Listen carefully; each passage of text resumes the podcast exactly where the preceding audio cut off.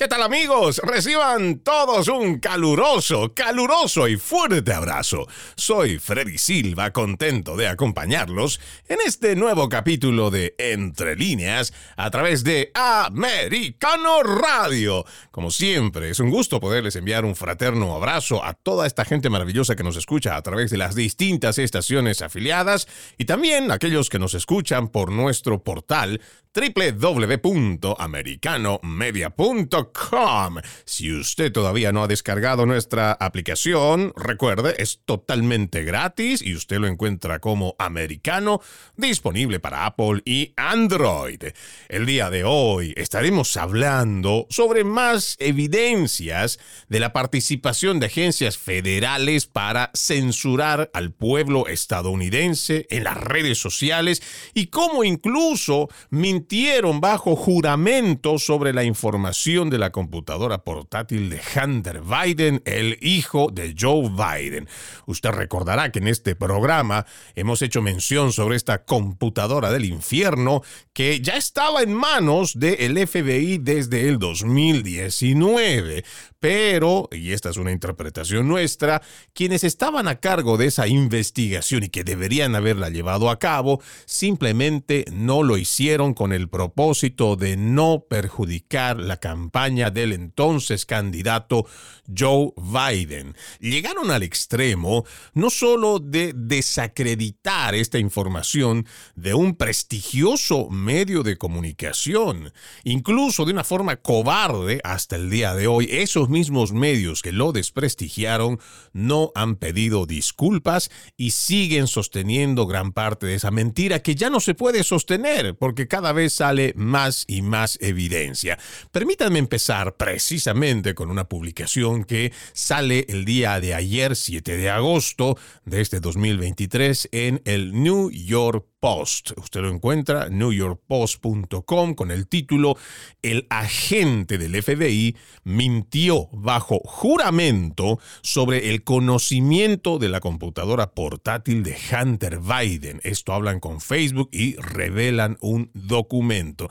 Comenzando los primeros párrafos dice, un agente especial del FBI con sede en San Francisco mintió bajo juramento sobre las discusiones que tuvo con las grandes empresas de tecnología que suprimieron los informes de el New York Post sobre el contenido del disco duro de la computadora portátil del primer hijo de Joe Biden, Hunter Biden, antes de las elecciones del 2020. Esto según un documento interno de Facebook.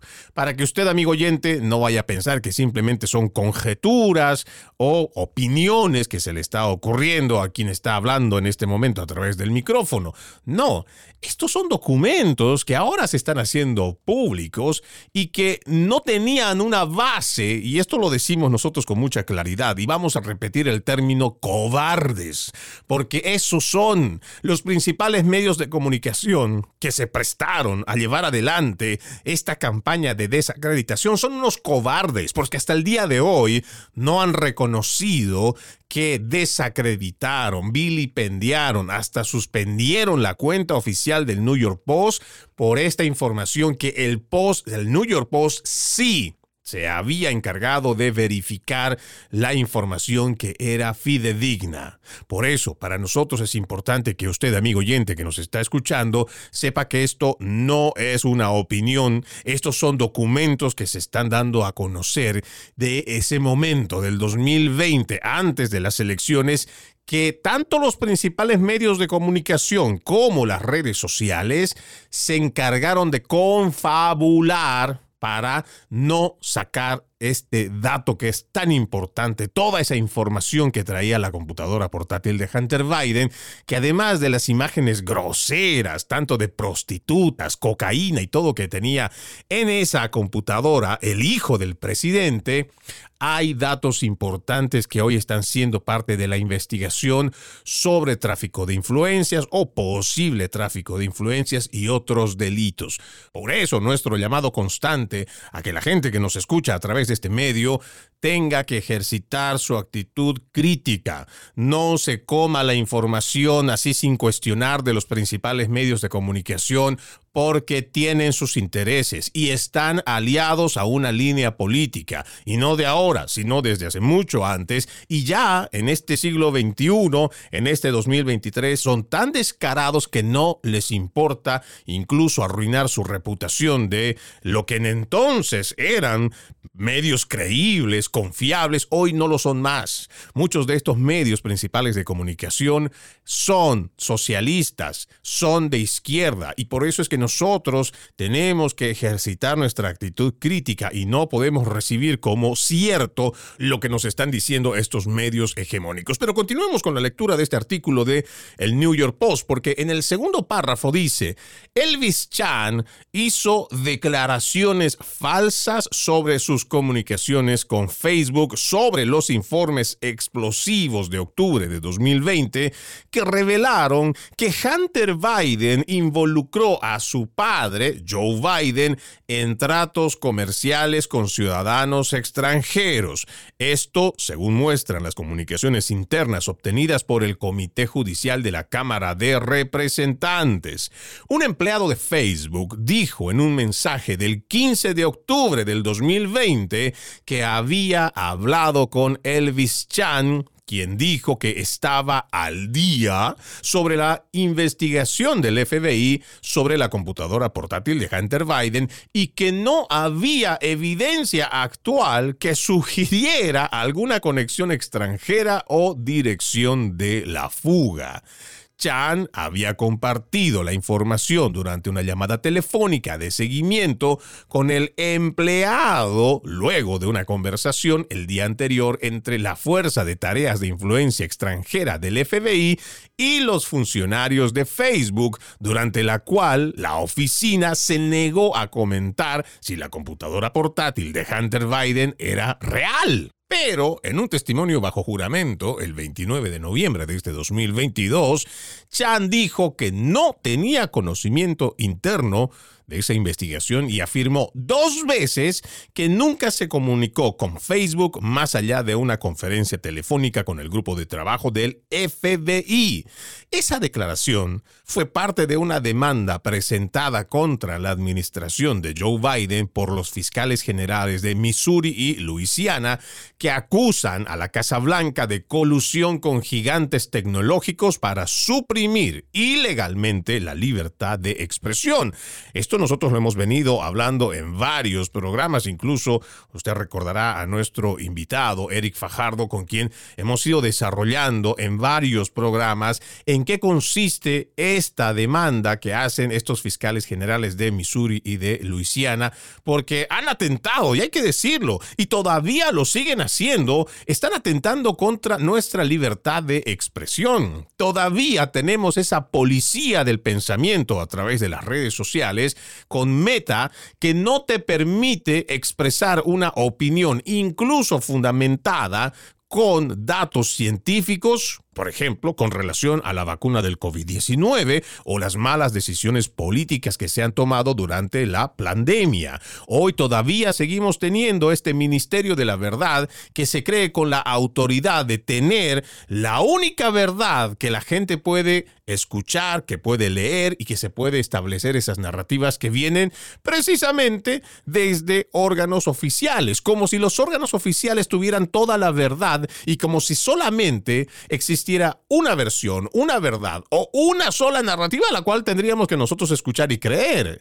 Esto es lo más grave, porque en realidad lo que estamos viviendo en los Estados Unidos es un atentado a nuestro derecho constitucional. Y quienes somos amantes de la libertad, porque además quienes entendemos que la libertad viene con responsabilidad, no podemos permitir este atropello a estos derechos constitucionales. Por eso es que este llamado de alerta, esta reflexión que hacemos constantemente a través de la lectura de muchos de los artículos que le damos a conocer a usted no solo tienen que pasar por esa reflexión, sino ya tenemos que ir pasando a la acción, porque estamos viendo cómo los políticos, los actores políticos, son aquellos que te están diciendo a través de los principales medios de comunicación que existe desinformación, con el único propósito que tú no tengas la oportunidad de disentir o de cuestionar las decisiones políticas.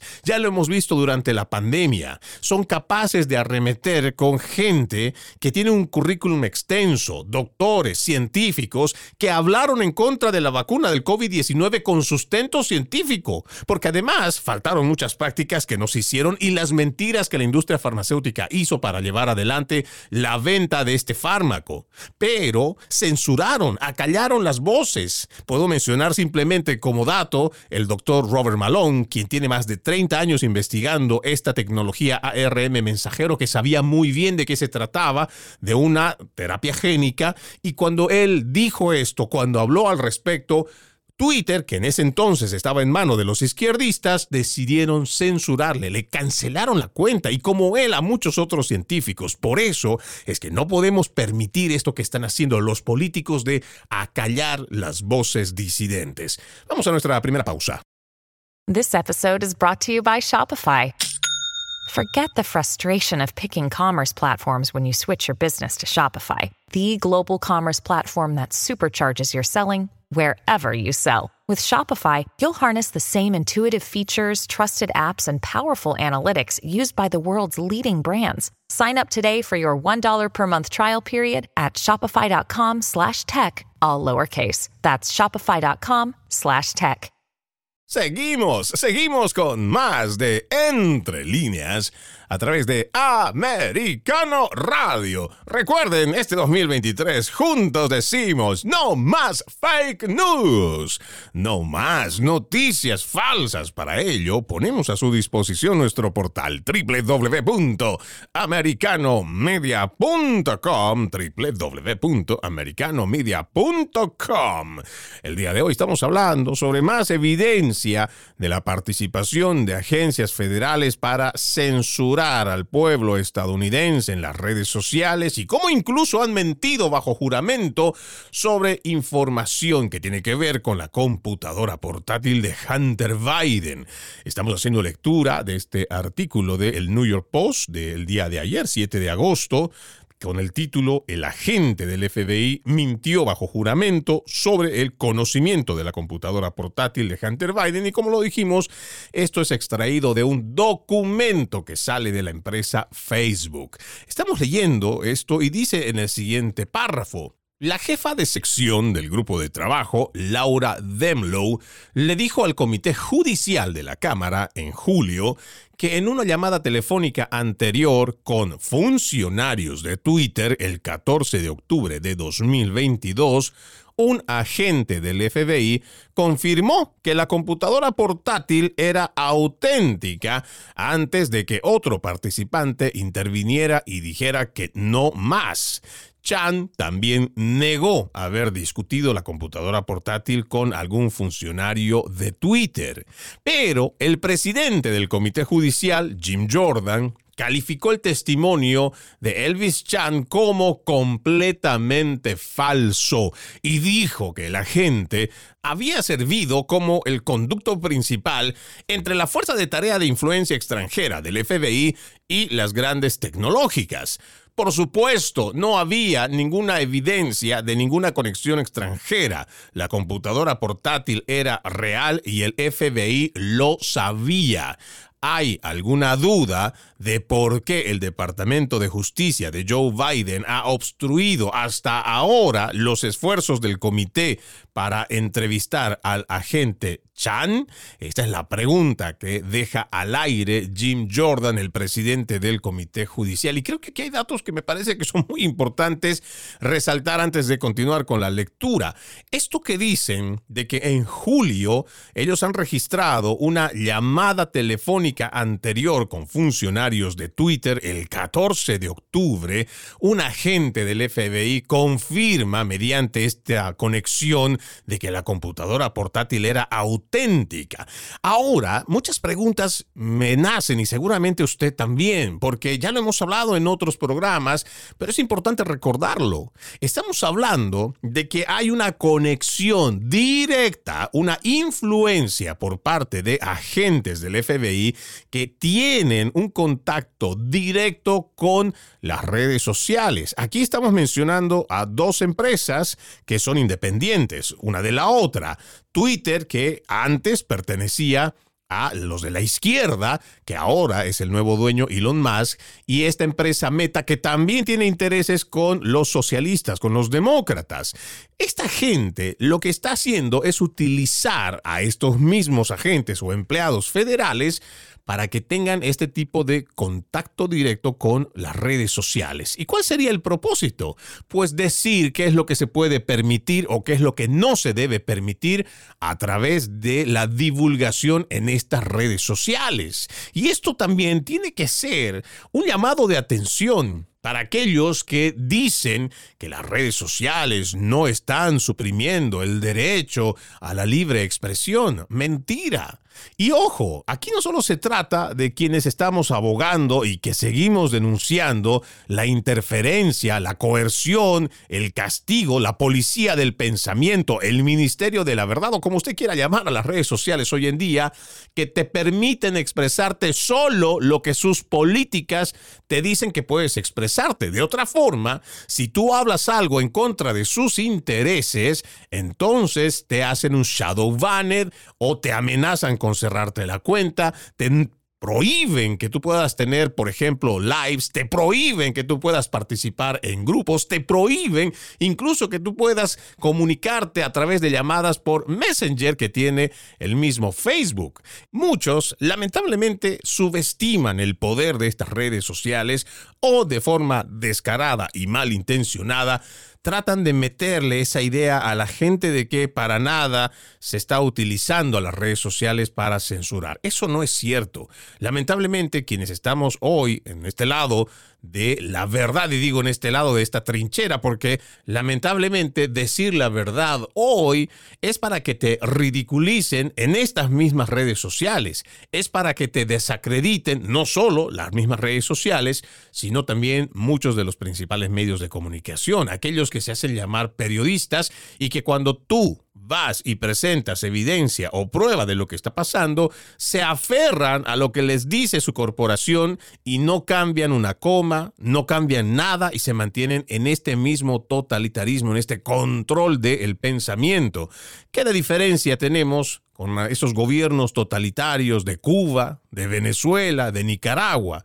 Cuando tú quieres hablar de tu fe, por ejemplo, se han mostrado videos donde Facebook incluso quita a aquel que expresa su amor por Jesucristo.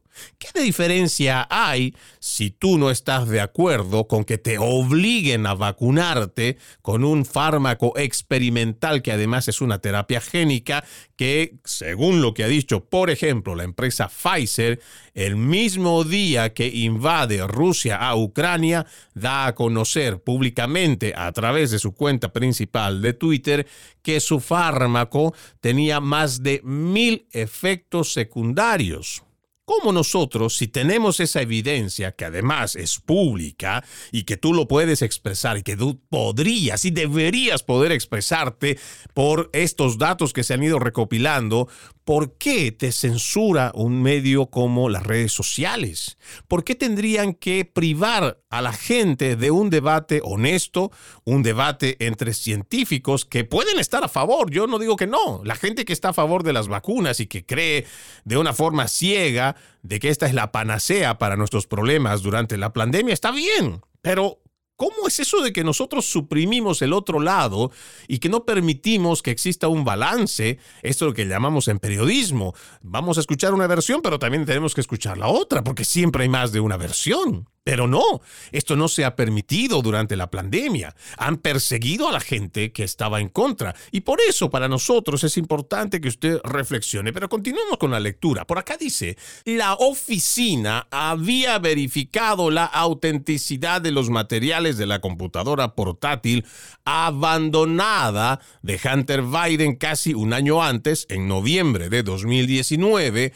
Un investigador del IRS encargado del caso testificó en mayo ante el Comité de Medios y Arbitrios de la Cámara de Representantes. Pero esto es un dato que me parece que es importante porque ya la oficina federal había dicho que los datos que estaban en esa computadora eran legítimos, eran reales. Pero lo que terminaron haciendo después tanto los medios de comunicación como las redes sociales es desacreditarlo de una forma muy descarada porque ni siquiera se tomaron la molestia de acudir al New York Post y preguntar ¿De dónde sacaste esta información? ¿Puedes compartir esta información? ¿De dónde es que sale esto? Y ellos hubieran proporcionado como en su momento lo dijeron, pero no, simplemente de una forma arbitraria. Los principales medios de comunicación y las redes sociales confabularon para no permitir que se divulgue esta información. En uno de los párrafos de este mismo artículo dice, Facebook redujo el alcance de los informes de la computadora portátil de las publicaciones que hacía el New York Post en ese momento, citando su política de desinformación. Twitter bloqueó los intentos de compartir la historia bajo las reglas del sitio que rigen los materiales pirateados. Incluso cinco días después, 51 ex funcionarios de inteligencia circularon una carta para desacreditar los informes a instancias del entonces asesor de campaña de Biden, Anthony Blinken, diciendo que los correos electrónicos filtrados tenían todas las características características clásicas de una operación de información rusa. Yo me pregunto, a estas alturas y seguramente usted, amigo oyente, ¿dónde están estos 51 sinvergüenzas, estos 51 exfuncionarios de inteligencia que nadie les había pedido su opinión, pero que voluntariamente, en este su afán izquierdoso de respaldar al entonces candidato Joe Biden y no perjudicar su campaña, salieron a decir a través de esta carta que se trataba de una operación de desinformación rusa. Y además, con este cinismo, pero yo sigo con la pregunta, ¿dónde están esos principales medios de comunicación que terminaron creyéndose esta mentira, esta carta? ¿Por qué no los están buscando estos sinvergüenzas? ¿Por qué no están en primera plana estos 51 exfuncionarios de inteligencia diciendo por qué mintieron? ¿Por qué salieron a respaldar algo que ni siquiera se habían encargado de verificar? Estas son las cosas que nos tienen que preocupar, porque si estos sinvergüenzas no enfrentan ninguna consecuencia, nos van a volver a mentir y los medios de comunicación se van a prestar para estas mentiras, igual que las redes sociales. Vamos a la pausa. Ya regresamos con más. Seguimos, seguimos con más de Entre líneas a través de Americano Radio. Como siempre es un gusto mandarles un abrazo fraterno a esa gente maravillosa allá en California, igual que en Nueva York, el estado de la Florida y cualquier parte de la Unión Americana que nos estén escuchando a través de las estaciones afiliadas y también a los que nos están escuchando por nuestro portal www.americanomedia.com. El día de hoy estamos hablando sobre estas evidencias que cimentan una vez más esta participación de agencias federales para censurar a los disidentes a través de las redes sociales. Incluso no les interesa mentir bajo juramento. Por ello es importante nuestro llamado a la gente que nos escucha a que nosotros dejemos de pasar de la reflexión a estar simplemente como espectadores y pasar a la acción. Hay mucho que podemos hacer desde contactarnos con nuestros representantes, uno para que continúen los que están llevando adelante la investigación en la Cámara de Representantes y que continúen hasta el final, pero también que se haga algo para que no queden en la impunidad aquellos medios, aquellas redes sociales que han atentado contra nuestra libertad de expresión. Pero continuando con más de la lectura, este es un artículo, lo dijimos, ha salido el día de ayer en el New York Post, y en uno de los párrafos dice, si bien Elvis Chan puede haber cometido perjurio en el caso civil, estos delitos rara vez se procesan a menos que se consideren parte de un intento de corromper el sistema judicial. El testimonio del agente especial del FBI también fue socavado el año pasado por los llamados archivos de Twitter, una serie de informes sobre registros internos de la compañía de redes sociales que revelaron un patrón de supresión coordinada de la libertad de expresión o propiamente con el artículo de El New York Post. Chan envió 10 documentos cuyo contenido aún se desconoce al ex jefe de confianza y seguridad de Twitter, Joel Roth, la noche antes de que se publicara la primera historia de la computadora portátil de Hunter Biden. También, ojo con esto, organizó autorizaciones de seguridad temporales de alto secreto para Roth y otros ejecutivos de Twitter para informes sobre amenazas extranjeras a las elecciones del 2020, a pesar de admitir en su declaración que el FBI no estaba al tanto de ninguna intromisión. A través de nuestras investigaciones no vimos ninguna intrusión competidora similar a lo que sucedió en 2016, es lo que dijo el agente Chan, aparentemente haciendo referencia al pirateo de correos electrónicos internos del Comité Nacional Demócrata por parte de actores estatales rusos antes de las elecciones y que nosotros lo supimos tiempo después, no fue más que la maquinación por parte de la misma campaña de Hillary Clinton y todos estos inventos que, como lo sabemos también, hasta el día de hoy no han enfrentado consecuencias. En el último párrafo también menciona el asesor general adjunto de Twitter, James Baker, quien anteriormente se desempeñó como asesor general del FBI de 2014 a 2017, también presionó a Roth de Twitter para bloquear el acceso a los informes del New York Post, alegando que los materiales pueden haber sido pirateados. Y todo esto se hizo, como lo volvemos a mencionar, sin ninguna evidencia. Y esto es lo más grave y es por esto que nosotros tenemos que quitarnos esta careta o por lo menos este mito, esta idea que nos han querido meter de que las agencias federales no son corruptas, no son corrompibles, que trabajan por el país. Mentira. Hoy estamos viendo cómo están utilizando el aparato, ya sea de justicia o el poder que ostentan estas agencias federales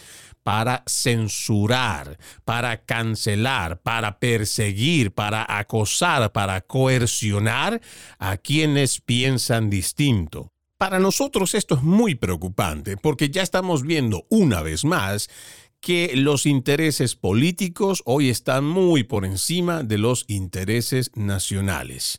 ¿Cómo es posible que tenemos a ex agentes del FBI que han estado como asesores de las empresas de redes sociales, que tienen vínculos, o por lo menos lo han expresado abiertamente, que además tienen una línea política de izquierda y que cuando están formando parte, ya sea como asesores generales o cualquier otro cargo que les hayan puesto dentro de las redes sociales, lo que hacen es identificar perseguir o por último cancelar y censurar a esas cuentas que lo único que hacen es decir o expresarse en cuanto a una opinión que creen sobre el gobierno. ¿Cómo es posible que nosotros que pensamos que la democracia es importante en cualquier nación, cómo es posible que nosotros que huimos de los gobiernos socialistas porque son totalitarios, porque son corruptos, no decimos nada cuando estamos viendo que aquí en los Estados Unidos existe esta intromisión que además hay una participación directa desde estas agencias federales con las redes sociales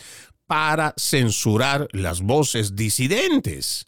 La gente tiene derecho a expresarse. La gente tiene derecho a decir, por ejemplo, que si no cree que las elecciones fueron justas, que fueron elecciones truchadas, que fueron fraudulentas, yo tengo el derecho de expresar y decir que si no estoy de acuerdo con algo, pues simplemente no lo estoy. Y no tengo por qué recibir represalias, ya sea por quien me está contratando en un trabajo o por parte de las redes sociales o los mismos medios de comunicación, o quien quiera que se pueda atribuir el derecho de acallar mi pensamiento, de acallar mi expresión. Y es ahí donde nosotros tenemos que entender y por lo menos tratar de superar esto que nos están tratando de vender por los principales medios de comunicación y activistas y demás gente que les enoja, les molesta, tienen una aversión por la libertad.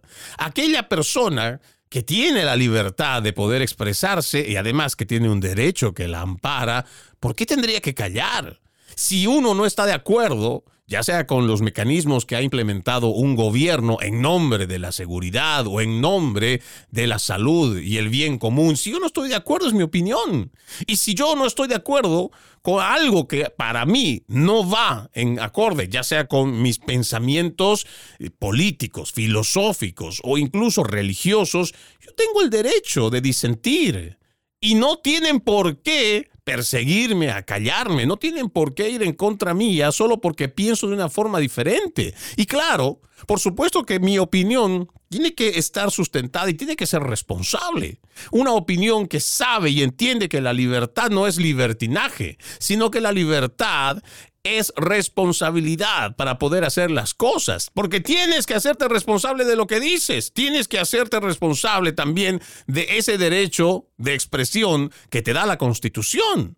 Porque nosotros cuando estamos cuestionando, por ejemplo, por mucho tiempo, y lo vamos a seguir haciendo, es con relación al tema de la pandemia. Hay muchas, pero muchísimas equivocaciones que han tenido las autoridades políticas porque precisamente han tomado decisiones políticas políticas. Y ni hablar de cómo en el resto del mundo, aquí todavía no se ha comprobado como tal, pero sí hemos visto cómo gobiernos desde México hasta Argentina han aprovechado la emergencia sanitaria para embolsillarse más dinero del que generalmente se llevan. No nos olvidemos que también hay negociados que han hecho la industria farmacéutica con los gobiernos en la venta de sus fármacos. También no nos olvidemos que durante la peor etapa de la pandemia, donde no había oxígeno, muchos también se aprovecharon en el gobierno, quienes estaban fungiendo como funcionarios públicos, se aprovecharon en la compra de muchos de los equipos sanitarios que al final ni siquiera llegaron para sus ciudadanos. Muchos de estos sinvergüenzas de la casta política hicieron la compra de estos suplementos y los vendieron a hospitales privados o a sectores privados, lo que se supone había sido financiado para ayudar a la gente porque era con dinero del pueblo, con las contribuciones, con los impuestos que pagan, se supone eso debería de haber ido para salvar, ayudar, proteger a la gente que estaba pasando por esa situación de la emergencia sanitaria, pero no, muchos se embolsillaron el dinero. ¿Y dónde están esos responsables? ¿Dónde están también aquellos que atentaron contra el derecho constitucional a la libre transitabilidad? Hicieron lo que llamamos nosotros arrestos domiciliarios, atentando contra ese derecho legítimo de las personas de movilizarse. Hemos visto cómo han obligado a utilizar a estos niños el, ese uso de la mascarilla, que como lo hemos dicho, hay un informe que es muy claro y contundente de la Universidad de Johns Hopkins, entre los encierros y las mascarillas, lo más que ayudó a reducir la mortalidad fue el 0,2%. No el 2%, no el 22%, no, el 0,2% ni siquiera la mitad de 1%, pero no te permitían entrar a los bancos, no te permitían entrar a las instituciones públicas, te obligaban a que estés utilizando eso si tomabas el transporte público o si querías usar los aviones. Todo esto fue un mecanismo de totalitarismo que se dio durante la pandemia y hasta hoy no hay responsables por esas decisiones políticas. Por eso es que nosotros tenemos que hacer una reflexión sobre lo vivido para que no vuelva a pasar. Vamos a la última pausa. Ya regresamos con más. Continuamos, continuamos con más de Entre líneas a través de Americano Radio. Recuerden, si todavía no han descargado nuestra aplicación, lo pueden hacer, es totalmente gratis, lo encuentran como Americano, está disponible para Apple y Android. Hoy estamos hablando sobre esta participación de agencias federales para censurar las voces disidentes. Y aquí tengo una publicación que lo hace un periodista que desde un punto de vista muy personal es alguien a quien admiro muchísimo y además forma parte de este grupo de periodistas que están sacando a la luz mucha de esta información del gobierno federal decidido a atentar contra la libertad de expresión. Hago referencia al periodista Michael Schellenberger, quien dijo en su publicación de ayer nomás 7 de agosto, usted también lo puede encontrar en su cuenta oficial, sobre nuevos archivos de Facebook que exponen un esquema de censura por espionaje de parte de la administración de Joe Biden. Aquí dice, la Casa Blanca de Joe Biden no violó la primera enmienda cuando solicitó que Facebook censurara la información sobre el origen del COVID-19 y los efectos secundarios de la vacuna. Esto es lo que dicen muchos legisladores, periodistas y, según expertos legales. Más bien, los funcionarios de la Casa Blanca simplemente estaban expresando sus derechos de libertad de expresión y los ejecutivos de Facebook tenían la libertad de ignorar las solicitudes de la Casa Blanca. Pero los correos electrónicos internos recientemente publicados muestran que los ejecutivos de Facebook se sintieron presionados para cumplir con las demandas de la Casa Blanca para resolver una prohibición de la Unión Europea sobre la capacidad de la compañía de las redes sociales para transferir los datos de los usuarios europeos a sus servidores en los Estados Unidos. Hago solo una breve pausa para que usted vaya tomando en cuenta la proporción y el alcance de la censura que se describe en este párrafo, porque ya no estamos hablando que solo se trata de la agencia federal o de algunos funcionarios públicos que se han encargado de hacer contacto con las redes sociales para censurar aquí en los Estados Unidos, sino que esto ha traspasado las fronteras, según lo que relata el periodista Schellenberger, una prohibición de la Unión Europea. Escuche esto, amigo oyente.